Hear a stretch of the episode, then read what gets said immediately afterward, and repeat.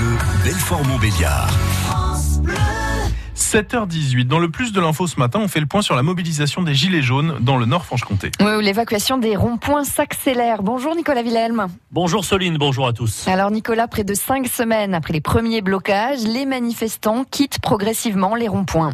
Oui, la dispersion est en marche, si l'on peut dire, comme hier matin à Lille-sur-le-Doubs, où une centaine de gendarmes ont fait évacuer le campement et procéder au nettoyage du site. Dans le pays de Montbéliard, tous les ronds-points ont désormais été libérés.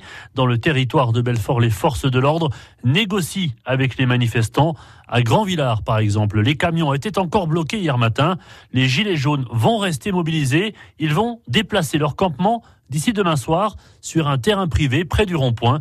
Écoutez un de leurs porte-parole. C'est la fin des ronds-points parce qu'on nous oblige à partir. On nous propose de, de lever le camp, mais gentiment. On n'est pas trop d'accord. On continuera. On nous met plus la haine en nous disant de quitter nos ronds-points. Nous mettre la haine, ça veut dire violence. À Menoncourt, aux Érus, les Gilets jaunes ont déplacé leur cabane dès mardi soir sur un terrain privé.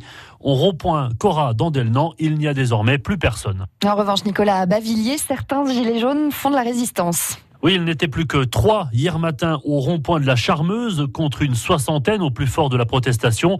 Ici, l'ordre d'évacuation a été donné par le cabinet de la préfète, Catherine, porte-parole des manifestants. On n'a plus d'autorisation pour être là et on doit évacuer la cabane avant samedi. Je lui ai dit qu'on ne pouvait pas avant la fin du week-end puisque les bonhommes ils travaillent quoi. Donc euh, on va pas tous taper entre femmes et euh, donc ils ont accordé jusqu'à jusqu'à dimanche. Bon, il y en a qui vont récupérer des palettes, il y en a qui vont récupérer un peu de bois, voilà, on va se débrouiller et puis on, on mettra une remorque et puis on fera des voyages quoi. Si on est là jusqu'à dimanche, ils vont pas venir nous enquiquiner. Ce mouvement a créé des liens à tel point que certains gilets jaunes de Bavilliers passeront les fêtes ensemble. Mais il n'empêche Nicolas, beaucoup considèrent qu'ils n'ont rien obtenu.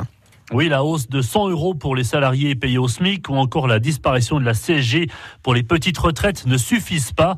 C'est le sentiment de Jérôme, mobilisé depuis le début au rond-point de Grand Villard. On a perdu notre temps, oui, parce que forcément euh, Macron nous entend pas, quoi. Le SMIC, des choses comme ça, c'est c'est la poudre aux yeux, quoi. 100 euros, euh, c'est rien, quoi. C'est rien du tout, sachant qu'en plus à la fin de l'année ils seront peut-être imposables. C'est lamentable, quoi. La prime de Noël, non. De toute façon, moi, j'y compte même pas, quoi. Je suis propriétaire avec mes deux filles à la maison. Je peux vous dire que bah, 150 euros d'APL de moins, tout ça parce que je suis propriétaire. Et eh ben, ça fait quand même plus de 2000 euros à l'année en moins. C'est énorme. C'est la fin des ronds-points, mais pas des gilets jaunes. Voilà ce que disent la plupart des manifestants qui l'assurent, ils vont encore faire parler d'eux en 2019 avec d'autres actions. Et les mesures annoncées par Emmanuel Macron sont examinées aujourd'hui à l'Assemblée. On y reviendra tout à l'heure dans les infos de 7h30.